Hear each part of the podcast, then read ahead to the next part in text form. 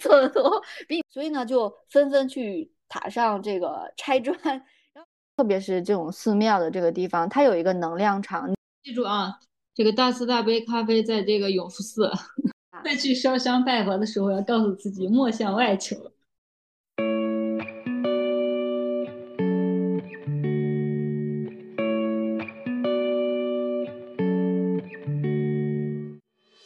Hello，大家好，欢迎来到人生 B 面，读一些无用的书，踏上一段未知的旅程，体验一点无用的游戏，虚度一些无意义的时光。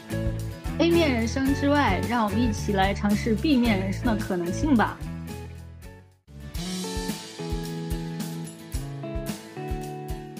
Hello，你的夏天还好吗？七月暑假来了，你会选择继续顶着高温出行呢，还是宅在家里享受空调和冰西瓜的快乐呢？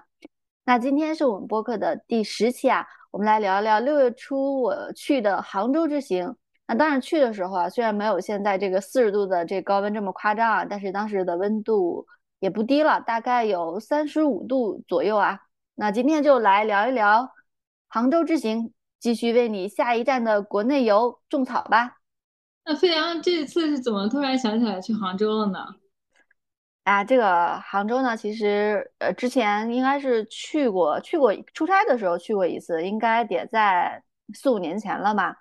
啊，当时就挺喜欢杭州这个城市的，而且我我其实也比较喜欢吃甜食啊。那前段时间呢，是因为咱们当时五月份的时候不是也分享了，是读到了这个呃林语堂先生的《东坡传》啊，包括后面又在读这个李一冰先生的那个《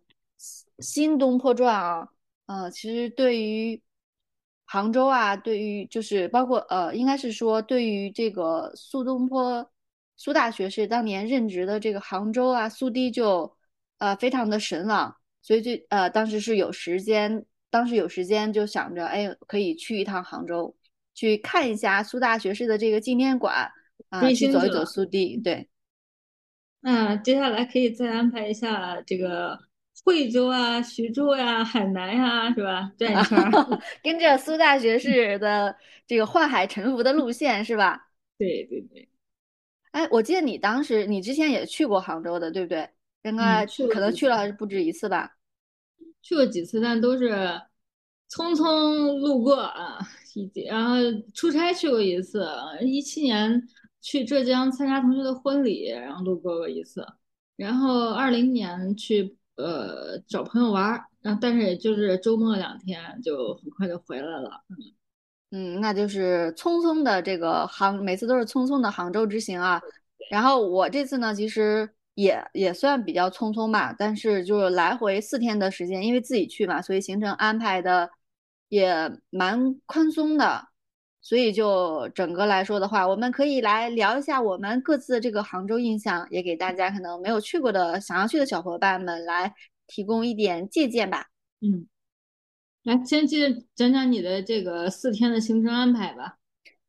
呃，就刚才说的，其实因为自己走的，所以这个行程安排的比较宽松。第一天其实就是从咱们这边的首都机场飞的萧山国际啊，中午基本上是中午的这个这那趟的飞机，所以到杭州的时候就呃大概的下午两两点左右吧。然后萧山国际机场其实又离杭州市区蛮远的，所以到那边的时候基本上是到到下午蛮晚的一个时间了。然后当天就去了呃西湖的白堤那边，呃晚上去夜游了西湖。然后第二天呢就去了这个呃青年古刹灵隐寺飞来寺飞来峰景区，基本上是。这个游走了一天的时间啊，那第三天其实是接着围绕着西湖的这个雷峰塔、苏堤，然后还有这个呃呃法喜寺去接着走了一天。那第四天基本上就是上午去了一下书店，然后就乘高铁回来了。那听下来，你这四天的行程主要就是围绕着这个西湖景区和灵隐寺这这一片地方来转的，是吧？那这对，西湖太大了，我觉得我我其实都，我觉得我感觉我的西湖的景点应该没有走到三分之一吧。嗯，虽然有小两天的时间，走的多，比你这个匆匆一瞥的几次来说，还算是呃有点深度的。都是 随缘的匆匆一瞥，随缘一瞥。哎，我觉得还好啦。其实，呃，虽然是说跟杭州是不同的这样的一个游览性质，但是我觉得杭州这个城市也值得蛮多次去的。下次我们可以一起再去了。啊，那这那你这趟下来，这个行程里面有没有哪些特别印象深刻的地方呀？给大家推荐一下。啊，我觉得嘛，西湖就是刚才在说西湖呢，可能真的景点真的比较密集啊。我就按照我这次走的这个西湖景区，还有呃飞来峰灵隐寺的这个景区里边的一些我觉得印象比较深刻的点，跟大家去聊一下。我觉得比较有意思的是说，一边可能是说你去来走这些呃风景，然后这些古刹，然后其实在这个过程中还有非常多的这个应该说是。呃，人文知识我觉得也蛮有趣的，可以跟大家一起来分享一下。啊，刚才说其实呃，因为行程安排的就比较比较松散，所以第一天当时办完入住四五点的时候，天色当天是阴天啊，天色比较暗了。然后呢，呃，前台的小哥就给我推荐说，我们住的这个酒店一出门往上走就是西湖新十景之一的宝石流峡。啊，他当时跟我说这个时间，我当时那个时间点的话，爬上山上正好去可以去看日落。这个虽然这个天色有点阴啊，但是我还是呃，因为离得近，所以我当时的时候是办完入住之后出来之后就直接去了宝石山上了。然后林中的景色还是非常美的，因为刚才说这个天光暗沉，深山古木，而且一个人走了这就是景点的人非常的少，我大概一个人当时走了有十几分钟。我都没有看见人，然后只听见这种鸟语响，真的是我当时应该有跟你说，就是那种深山不见人，但闻鸟语响的那种意境。但是我其实因为是一个人走，呃，我还是内心是蛮蛮忐忑的，哎，但是这个景色还是不错的，大概用了二三十分钟吧，基本上就呃登顶宝石山了。因为山山非常的矮啊，因为就是大概七十八米的这个样子。啊，但是因为它这个路是比较平坦的，就一段就是应该是从山腰往上有一段稍微的地势陡峭一点，所以呃蛮快的就爬到山顶了。然后在山顶偶遇了特别爱摄影的这个大爷，介绍了一下这个 拍照的最佳位置，以及我们应该如何更好的利用 iPhone 拍照。啊，碰碰到了这个拍日落的小哥哥啊啊，在山顶也放空了有。一小时吧，我觉得还是一个不错的体验，因为相比西湖的其他景点来说，它人真的很少，然后非常适合独处。嗯，你在一个这么大热门的景区里面，能找到一个都看不到人的一个景点，啊，因为刚才说到了，它是西湖新石景。跟西湖这个实景，对，呃，我觉得可能，比如说，如果我们从外地过去，呃，我可能也是因为受前台小哥的这个指引，不然我觉得可能很少人会选择宝石山吧，或者说做用宝石山作为第一站。那当时从宝石山下来的话，就走到了西湖边上的白堤这块儿，呃，然后呢，白堤的话，其实它的主要景点就是这个比较知名的，应该是西湖十景之一的断桥残雪。然后还有边上的这个苏小小墓，我记得我当时有拍照给你啊，就是在西湖边上，嗯，然后是墓的整体墓的形状，外面有一个亭子，但是因为当时走到那个地方的时候已经是晚上了，然后啊灯打的非常的亮，然后整体的氛围 对一个这个没有见过这样这个墓地造型的对怪怪吓人的，就是很吊诡的这样的一个一个感觉，哎，我觉得在。白堤这块，因为它太知名了，但是我觉得这个地方还是有一个小小的知识点可以跟大家科普一下，就是呢，白堤呢原名是白沙堤，它以前呢是用这个白沙铺成的，主要是为了这个储蓄湖水灌溉农田而建的啊。但是呢，这条白堤的话，这个地方有一考点啊，哎呦，我先问你一下，嗯，这个白堤是谁建的？不是白居易吗？啊。白居他这个地方，刚才说他这个地方典故是这样的啊。白居易呢，当时任杭州刺史的时候呢，他确实建了一个白堤，但是呢，他建的这个白堤呢，在旧日钱塘门外的石函桥附近，然后称为白公堤。但是其实呢，如今已经无迹可寻了。今天人们所知道的白堤呢，虽然与白居易主持修建的白堤不在一个方位。但是呢，杭州人民为了缅怀这位对杭州做出杰出贡献的老市长呢，仍然把它命名为了白堤。你看这个确实是 没有去之前，我也一直以为这个白堤呢就是呃白居易修建的，然后苏堤呢就是这个苏大学士修建的，所以过去之后才知道了这么样的一个知识点。我上次去那个洛阳龙门石窟的时候，呃，因为一起同行的小朋友，一年级的小朋友，嗯，非常崇拜白居易，我们还专门坐了船去了龙门石窟对岸的白园去看了白居易的墓园啊。哦，他呃，白居易最后是葬在了洛阳，是吧？嗯，对，龙门龙门石窟对面的那个白园，嗯啊，那有机会的时候可以再去看一下。呃，那接着说啊，我我去的去这个呃白堤的这个时间，它其实不是假日，应该是个周五的一个时间，但是呢，桥上人依然还是非常多啊。然后就沿着白堤往里走，基本上刚才说从我从山上下来就晚上六七点的时间了。呃，虽然是夏天，呃呃，这个暗的，就是天比较长啊，但是走的过程中，其实已经天色渐暗了，还下起了小雨啊。于是就在这个湖边撑伞看雨中的西湖，也看了很久啊，也满足了一下这个久不见雨的这个北方人对雨的一个渴望啊。嗯，然后刚才说在看完整个西湖白堤这边的话，就比较晚了。那然后在回宾馆的路上呢，就。呃，路过了可以夜游的这个西湖的一个码头，所以又坐船体验了一下夜游西湖，然后在雨中看了一下这个夜晚中的这个他说雷峰塔，中的雷峰塔，对，还对，还有还有西湖。那我再接着说，我在西湖边上的游游呃这个游走的路线啊。下一站我觉得刚才已经提到了，我要跟大家再讲一下去去的这个雷峰塔。然后，乐悠，你当时去西湖的时候，你去登雷雷峰塔了吗？嗯，没有，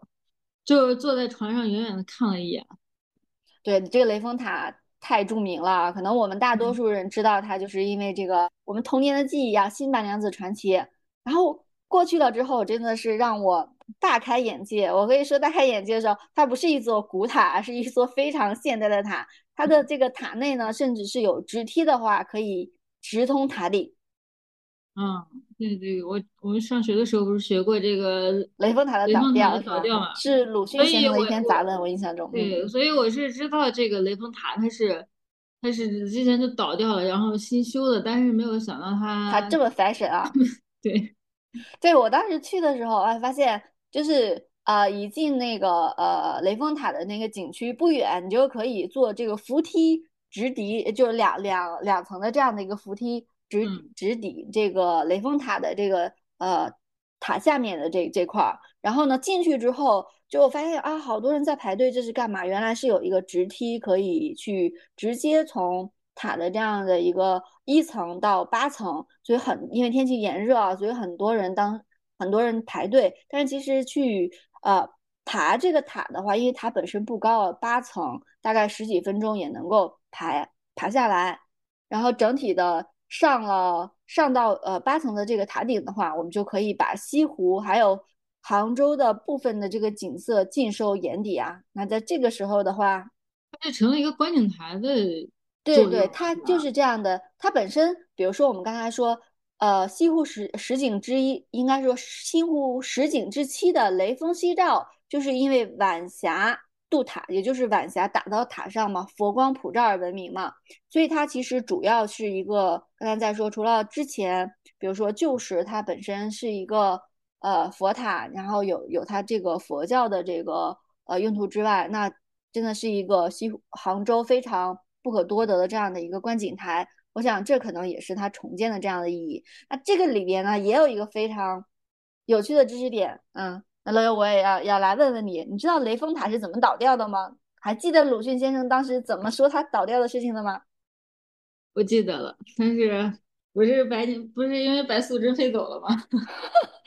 嗯，这个里边呢也非常的有趣啊。我们可能在我们的记忆中都会记得，法海当时将这个白莲子镇压在塔下的时候念的咒语是说：若要雷峰塔倒掉，除非西湖水干。那现在西湖水仍然这个碧波荡漾，那雷峰塔为什么倒掉了呢？而且倒掉的时间其实已经蛮早的了。这样算一下，它是一九二四年倒掉的，现在二零二三年，差不多一百年的时间了。那百年之前它为什么倒掉的这个故事，我觉得也非常的有意思。它是因为呢，被人倒砖然后倒掉的。但是大家为什么要去偷盗雷峰塔的砖呢？是因为呢，呃，这里边有两个版本，呃，一个版本呢是说江浙的江浙地带的这个香客呢烧香，他就会挖取的这个塔基的青砖带回家去驱怪辟邪，然后日久天长呢，这个塔基松动，雷峰塔就倒掉了。然后另外一个传说呢是跟我们的这个白娘子传说有点关系，就是当时呢杭州一带的百姓经常上塔上倒砖，这是为啥呢？是因为呢。就是这个传说，大家认为雷峰塔呢曾经镇压过白蛇，那它的这个砖呢肯定能够镇住蛇，因为这个蚕是怕蛇的，所以呢就纷纷去塔上这个 拆砖，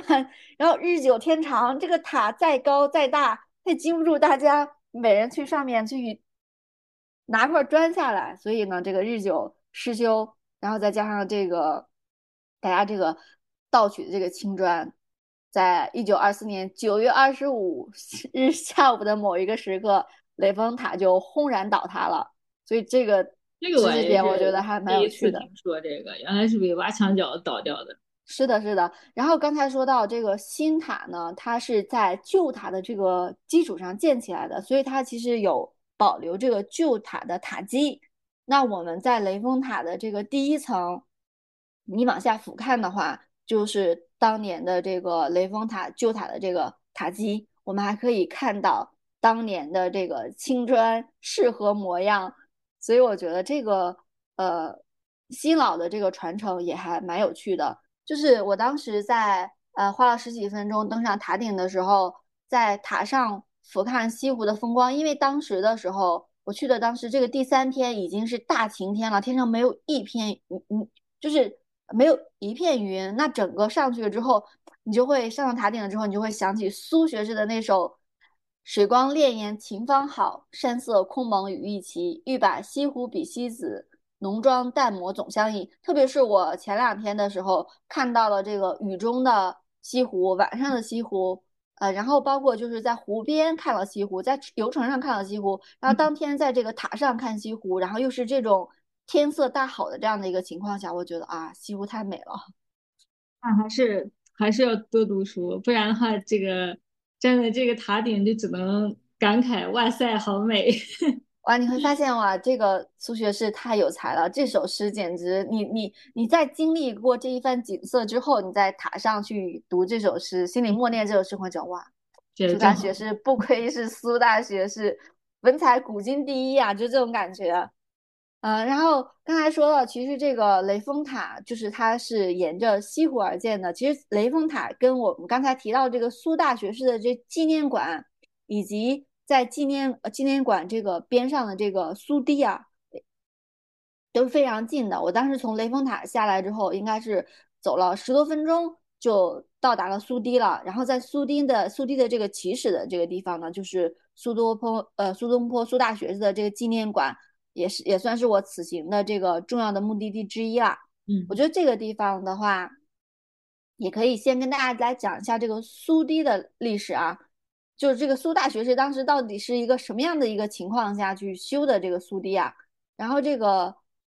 苏东坡呢，大概是在呃第二次任杭州知州的时候，然后当时呢，杭州的这个西湖西湖呢是草长。水水呢，基本上已经干涸了。就是这个，呃，当时应该是有一种这个对水草叫应该是风草吧，然后就非非常的这样的一个严重严重。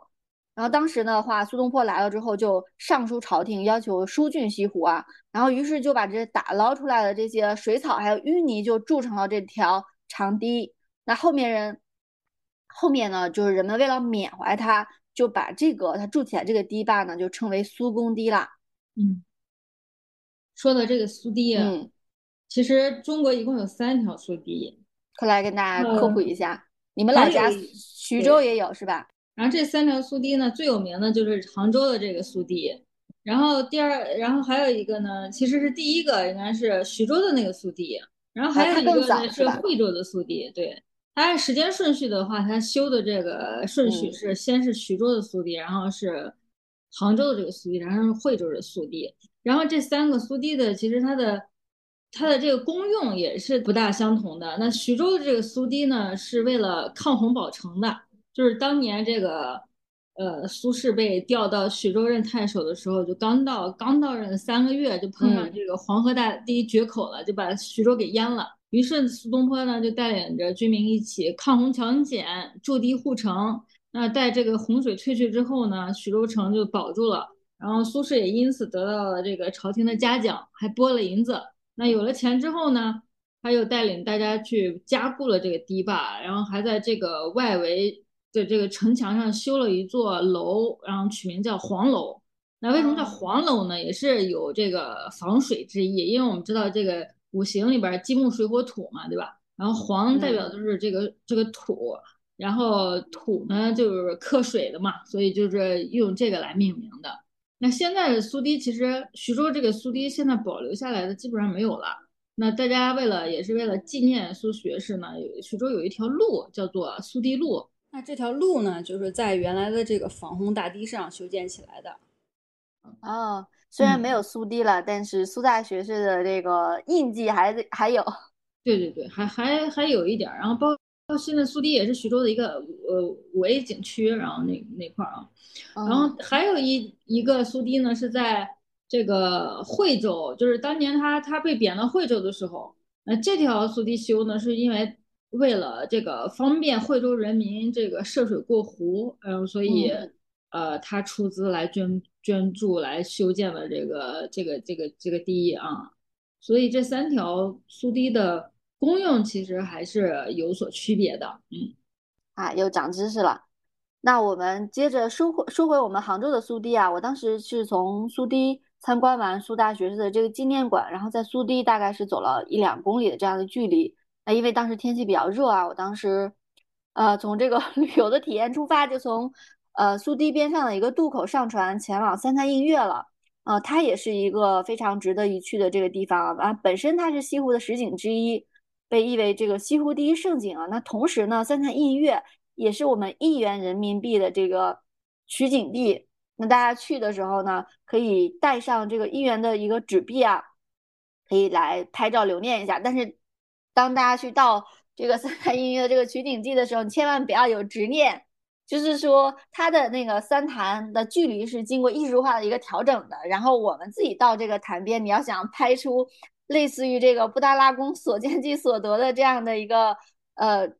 景色的话，是不太容易的。所以当时也在这个地方尝试了蛮久，发现最后说，嗯。这个艺术加工的和实际的还是有差距的，所以就呃，这个这个地方也还是值得一去的啊。那以上基本上就是我在有限时间里边走的这个西湖沿岸的这样的一个景色了。然后洛洛优，你你还有什么补充吗？你当时还有去什么特别的地方吗？没有，我当时录你去的这些地方，我好像都没去，我好像就 那杭州你值得再再深度去一次。我好像就是打车打到了那边上，然后就我也不记是哪了，就转了转，然后走不动了，然后走到一个码头上就坐了一个游船，然后嗯嗯嗯，游了一圈就走了。啊，曾经来过，还需要再来。哎，那我觉得我们接着可以再聊一下，嗯，我觉得去杭州必须要去的第二大景区吧，因为它那个那个地方的景点也是和西湖类似啊，也是非常密集的，但是它是另外一个。主题也就是这个古刹，然后这个山峰的主题的啊，也就是刚才我们开篇提到的飞来峰灵隐寺景区。那大家第一次去这个这个景区的话，会有一个非常大的疑惑。那比如说我们可能很呃，因为灵隐寺的这个知名度更高啊，我们在网上可能就奔着这个灵隐寺去了。但是我们可能在网上搜来搜去，我们都买不到、看不到有卖灵隐寺。门票的地方，我们只能看到这个飞来峰的这个门票的一个售卖。罗勇，你知道这这是什么逻辑吗？我都不记得了。我当时好像就是打车，然后去，因为是有朋友在，有杭州的朋友带我去的嘛。然后打车打到那个附近，就是没有到灵隐寺门口，但是堵车了。所以我们就下来了，下来步行了一段路，就就走到了这个灵隐寺门口。然后至于买门票这件事情，我完全不记得了，也可能是他买了门票，我不是我买的，所以呃，你后来你回来跟我说这个飞来峰灵隐寺景区的这个关系的时候，我我就完全没有没有这个印象。你可以给大家讲一下这个。对我跟我跟大家来讲一下，因为因为刚才在说这个过程是我亲身经历的啊，发现这个，因为它整体的这两个景区呢，其实是一个整体。你如果想要进入灵隐寺呢，你其实先要到飞来峰景区。刚才说了，它整个景区的命名呢是飞来峰加呃灵隐景区啊。那灵隐寺其实是在飞来峰整个这个大的这一片，应该叫寺庙群的里边。所以呢，我们在网上，或者是说，比如说我们到了飞来峰景区的门口买买门票，大概是四十五元。然后我们在飞来峰走，呃，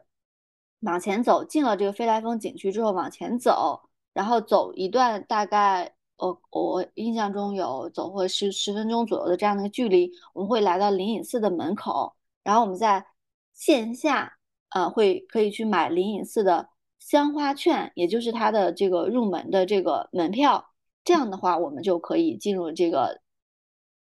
灵隐寺这个整体的这个寺庙里边了。它是这样的一个逻辑关系，它就是它面呃，这个就是灵隐寺，它面就是它前就是这个正门，它面朝的是飞来峰，背靠的呢是北高峰，它是这样的一个地理位置。那在这个，嗯，当时就是。进到这个灵隐寺，嗯，走到上面那个店最上面那个店，然后就下来了，就出不来了。你你走到那个，你是走到灵隐寺最上面的店，对吧？嗯，对。嗯，它其实刚才说到整个的这个飞来峰景区，其实不仅灵隐寺一个庙，它还有这个这个周围有很多寺庙，这个我知道。它还有永福寺。永福寺的话，就在它会这个有更高的一个位置。其实你从这个灵隐寺出来之后，呃，大概是得爬山，再爬个二十多分钟，呃，到永福寺。但是这个永福寺呢，是早年大概是一九八二年的时候被大火烧毁过一次，所以它后面后面呢又是重新整治修缮的，所以它相当于是一个比较新的一个寺。然后沿着这个。韬光寺再往上走，其实是北高峰，然后北高峰上有第一财神庙。但是我到韬光寺的时候，大概是中午两点左右的样子，然后整个就是爬的已经比较疲累了。还有其他的这个景下面的景区，其实我没有走完就上去的，所以我没有选择北高峰这个第一财神庙这个路线啊。我是爬到永福寺，在这个地方的这个茶堂吃了一碗素面，补充了一下体力之后，我又接着下来去了。这个灵隐寺景区的另外一个寺庙啊，叫永福寺啊，也是非常的历史悠久，大概有一千六百多年的历史吧。啊，在这个地方还喝了我当时给你拍照的那个呃咖啡，大慈大悲啊，我觉得这个名字太太有意太有意境了。对，是也是一个网红咖啡，等大家在网上的时候也见过。记住啊。这个大慈大悲咖啡在这个永福寺，对对，这个地方敲一个重点啊！就大家可能在灵隐寺，啊，为什么没有这个咖啡？那灵隐寺呢？就刚才在说，我当时去的时候，呃，是周六，然后当天是呃非常阴的天，然后还不时的下着小雨，就是全程走走呃走着的时候是不时的这个下着小雨，那天气就不太热，因为有雨的这样的一个关系。但因为呢周末呢古刹，然后。香火旺盛，然后这个在灵隐寺里边拜了佛，听了佛音，然后而且还遇到了呢，啊，当时新闻上这个话题当时也也不少，就是当年当时的时候是灵隐寺有一株六百多年的未开花的七叶树在那个时间开花了，然后网上可能还有关于这个七叶树到底是 六百年六百年首次开再次开花呢，还是一千年首次开花啊？这个地方还是。非常幸运了，对啊，对，这个有点像我们心脏之行啊，非常幸运，就是无心插柳柳成荫，对，嗯，然后对啊，当然还有这个请了这个十八子的首创啊，所以在这个灵隐寺呢，基本上是走走停停，我我估计自己在那边有有待上两三个小时的时间吧，啊，也算是非常圆满了。呃，我当年去灵隐寺的时候，我感觉就是没那么多人。那可能 也可能是因为我当时是去的时候疫情期间吧。我说现在，但是现在看到的嗯我看你拍的照片里面都是人山人海的，大家很多人啊，而且看起来好像年轻人居多啊。因为这个灵隐寺也是因为这个年轻人的烧香文化，然后它成了一个杭州的一个网红打卡点了。就说这个年轻人在上班和上进之间选选择了上香，在做题和作弊之间选择了做法啊。当然，我们其实也能理解啊，对于这个年轻人的生活压力就比较大嘛。然后大家到这个寺寺庙里面来，暂时的去逃避一下现实，来这个释放一下心里的这个压力嘛，这可以理解。因为我们像我们在这个寺庙里面待着，然后像你刚刚说走走停停啊，什么看看风景啊，听听佛音啊，也会觉得就是内心就特别平静，是吧？对，其实真的寺庙这个，你们发现就是有很多的这些景观，特别是这种寺庙的这个地方，它有一个能量场。你其实人置身其中的话，嗯，你真的会暂时让自己从这种繁杂中抽离出来。嗯这也是为啥大家喜欢去寺庙上香的原因吧。嗯嗯，对。但是我想说的是，就是就。是大家烧香前也请先做做攻略，就别就是乱拜乱许愿。我记得就是有一个呃，真不是段子，是一个真实的事 情，就是原之前的一个同事，就是一个未婚的女性，她跟着她的已婚的同学去那个拜那个送子观音，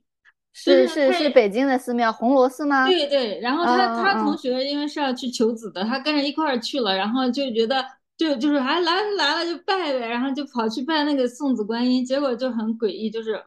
跪下去之后就滑下来了，跪下去就滑就滑下来，一共跪了三次，滑了三次，最后搞得自己都慌了，就 是。就是这个这个真的非常有趣，就是观音说你拜不得，就是这个这个这个佛和菩萨他们各他们也是各司其职的嘛。然后烧香前也先要了解了解，就别别别瞎拜。还有那种跑到地藏王菩萨那儿去求财的，也真是菩萨可能也觉得挺无语的。就是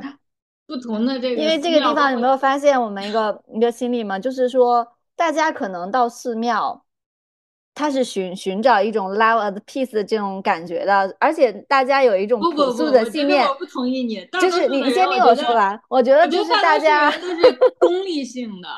就是就是他不讲你信或不信，他都甚至都不知道这菩萨是干嘛的，就只听着别人说这这里好像很灵，然后那我可以这样说，就是说大家去大家去上香的时候都抱抱着一种朴素的信念，然后说拜一拜总是没有错的。对对对，是不是？对，应该应该应该是这么来说。你看平时根本都想不起这诸位菩萨，然后需要有事情要帮忙的时候呢，就就跑去就跑去拜了，就是。你不同的寺庙，就是这个，包括这个道观啊，然后他们的其实都上香，其实都是有这个讲究的，就烧香的方式，甚至你这个磕头的姿势，它都不太一样。比如说像咱们在西藏那个那个那个导游小哥有给我们讲过吧？就这个藏传佛教，他那个手势，他跟那个这个这个内地的这些也是不太一样的，都是有区别的，就是嗯。就是还我还是觉得就是别乱拜，就是先了解清楚，然后也要尊重人家的这个礼仪，然后再去去去去去去拜啊。嗯，我觉得这个说的是有道理啊，就是我们还是要呃不能光凭感觉走，也不能光凭感觉这个见菩萨这个见佛就拜，嗯，还是要。有这个怎么说呢？还是要先长点知识，然后再再去有更有讲究的拜吧。嗯，你还去了法喜寺是吧？对对，在你这个法喜寺不是求姻缘强烈的法喜寺干什么去了？我不是带着你的这个求你和这个韦墨求姻缘的这个夙愿，然后去的吗？呃，那我要跟大家讲一下这个法喜寺啊。法喜寺它的这个全称是天竺法喜讲寺，那应该是除了这个灵隐寺之外。呃，杭州的第二个佛寺相关的这个网红打卡点了啊。然后它呢是中国白衣观音的这个起源地，啊，跟整体的飞来峰灵隐寺景区离得不远，应该是都属于这样的一个景区范围之内。但是它要比灵隐寺更靠里一些，啊，大概可能，呃，如果是公共交通的话，二十分钟左右。这么远吗？我记得我当时从。这个灵隐寺出来就溜溜达达的就走过去了，感觉没走那么久的样子。啊，哦，不过那个杭对，州你要的公交车你要考虑，也对对对，你要你要考虑一下 杭州的这个这个出行速度，就是你可能在北京觉得五公里这是一个起步的距离，但是可能在杭州你打上车你会发现哦，没有半小时你可能是到不到目的地的，所以这个嗯。地方也也非常推推荐大家可以做一下这个公共交通的一个攻略，坐公交过去，而且呢要跟大家说一下这个法喜寺出来这站公交站。上天竺有一趟非常有特色的这个公交车幺三幺四路，嗯，如果大家你看这个地方其实是配合着这个，我我当时在那想，它应该是配合着法喜寺求姻缘的这嗯个，对吧？这个这个嗯寓意来的，所以我觉得大家可以如果有这方面的需求的话，去法喜寺总是没有错的。那以上呢，基本上就是我这呃小三天的时间吧，在呃西应该是说西湖景区跟灵隐寺、飞来峰景区走的这个全部的一个景点了。嗯，你是不是还去了博物馆？对对，你看这个博物馆基本上现在成了我们去各个这个省市啊，对对，一个一个必打卡的景点，这个景点。但是呢，我我去这个浙江省博物馆，我其实是有点小小的踩坑的，因为那个整体呃，就是某这个旅行网站上显示的呢，其实呃，浙江的博物馆它是分了几个馆，它有这个武林馆、孤山馆，还有这个西湖美术馆。然后这个旅游网站就显示呢，武林馆其实它是这个呃馆藏最丰富的。然后我当天的话就是去，应该是从苏堤走完，苏堤跟呃迎新岛这块儿，我其实是坐游船到市区，准备去这个武林馆的。但是这个时候悲剧的事情发生了。当我快到达武林馆的时候，嗯我的在这个 Apple 的这个导航系统上，这个到它具体的这个地点的时候，才显示此馆已经永久关闭了。它不是需要那个预约吗？你预约的时候应该就约不上了呀。它预约不上，那嗯。我就刚才在说，这就是一个呃，它这就是这个里面，我刚才在说，大家可能做攻略要要更详细。我觉我当时的时候看浙江省博物馆的公众号上，只有孤山馆和西湖美术馆这两个馆点，但是嗯。我在旅行网站上呢，又看到呃武林馆的评分，然后还有说它是馆藏最丰富的，那所以呢，我就想我可以实地去看一下，因为你就是博物馆其实并不是很多地方，比如说大家非常热门的打卡点。然后我想我可能不预约，对吧？对我应该也可以去进去，所以我就是从游船下来，大概又花了半个多小时的时间去这个往武林馆这个方向走。然后到了那个，就刚才在说，到了当时的那个快到的时候，我我才看到那个关了，永久关闭的这个提示啊。当时你想天气又非常的炎热，然后又耽误了我去法喜寺的这样的一个时你看这间。个对又学到了一个经验，就是约博物馆的时候约不上的话，你就要好好看看了，是怎么回事？对对，我觉得这个这个时候，我觉得一个呃经验就是说，呃，可能比如说这种综合性的旅行网站上，它可能有些信息是滞后的。那这个浙江博物馆里面有没有印象比较深刻的文物啊？呃，那浙江省博物馆其实要比我们去的这个甘肃博物馆，或者是你你之前去的那个云南省博吧，可能听你介绍都还那个云南省博应该也蛮大的。那浙江省博这个去的这孤山馆就呃蛮小的，大概是这样小两层的这样的一个呃建筑。啊，我里边印象是比较深刻的馆，可能一个是这个瓷器的一个展览馆，然后另外一个呢就是这个西湖，呃，不是西湖了，就是那个呃雷峰塔，它当时倒掉之后，然后就是那个旧址挖掘挖挖掘出来的一一些文物，可嗯。能我印象比较深刻的就是呃这两这两个这两处馆了，嗯。然后其他的这个馆藏的话，可能整体的体量比较小了。啊，它可因为我当时从孤山馆，我我我可能从我的整体安排是从孤山馆出来之后要去法喜寺，因为刚才在说中间有武林馆的这个踩坑，我已经浪费了一个小时的时间了，所以我当时走的也比比较较走马观花了，嗯。我觉得还有可能是这个浙江最有名的这个良渚文化，它专门有一个自己的这个有可能，有可能，因为这个，比如说它有它有浙江省的博物馆，它其实还有这个杭州市的博物馆嘛，嗯，所以呃还另外一个刚才在说到，它还有呃它除了孤山馆之后，还有这个西湖美术馆，但是我因为时间行程有限嘛，所嗯以这个没有去的呃很很全，呃那在这个地方上可能没有太大的发言权。大家如果是对这个博物比较感兴趣的话，可以攻略做再扎实一些吧，嗯。啊，那当时其实除了去博物馆，呃，在临走前的一天上午，其实还去了呃离得比相对比较近的一个书店，呃，叫王小波主题书店。那王小波的这个大名我就不用赘述了啊。嗯那这个书店也是就刚才在，因为它是主题书店嘛，啊、它有非常典型的这个王小波的这个个人特色。那除了王小波的呃一些现售的一些图书之外，它还有呃本身的这个书店馆藏的一些呃王小波先生应该是早年的这些书的一些版本，有一些可能都已经绝版不再出了。然后，然后另外呢，他还有王小波的这个精神家养，也就是他比较推崇和他受影响比较呃热爱读的一些国内还有国外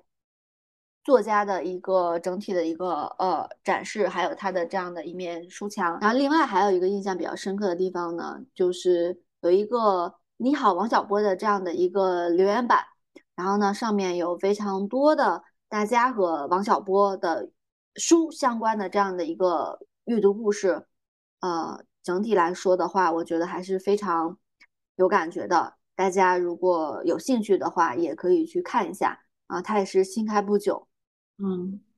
那个杭州的中书阁也特别的漂亮。那你是上次去的时候有去是吧？对对好，那最后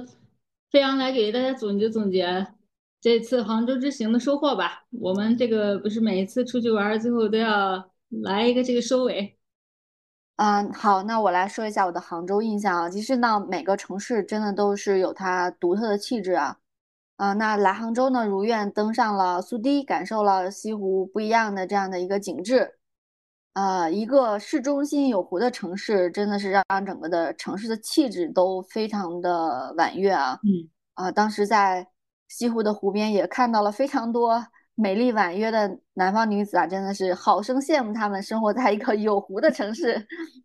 那呃，另外刚才在说到，也在非常向往的这个灵隐寺行走了一天啊，真的是南方佛国香火鼎盛啊，也满足了自己上香在寺庙发呆的这样的一个心愿啊。天气也非常给力，既看到了自己喜欢的这种阴雨天，然后也看到了这个，应该是说，呃，天色大好下的这样的一个西湖的这样的一个景致，所以我觉得此行还是非常圆满的。但是在这个地方，我要做一个小小的补充，其实，呃，除了这种视觉上还有心灵上的收获之外，我觉得还有一个小小的收获要分享给大家。这也是前面跟大家分享的法喜寺上的这个，呃，出到出呃走出法喜寺之后，这个牌楼上写的这个四个大字“莫向外求”。嗯，此处我觉得，呃，怎么说呢？最佳。对，此行此行最佳，就是可能向外求是我们一切，或者我不能说一切啊，或者是说可以说是绝大多数痛苦的一个根源啊。那当时跟那个呃乐优还有伟墨分享的时候，我们都一致认为这是此行的最大收获。那希望我们在对，还做成了还做成了表情包。当我们觉得一切事情这个事情或者这个问题无解的时候，我们告诉他莫向外求。嗯，这可能是你可以去终结这个话题，也可以去终结这种情绪啊。再去烧香拜佛的时候，要告诉自己莫向外求。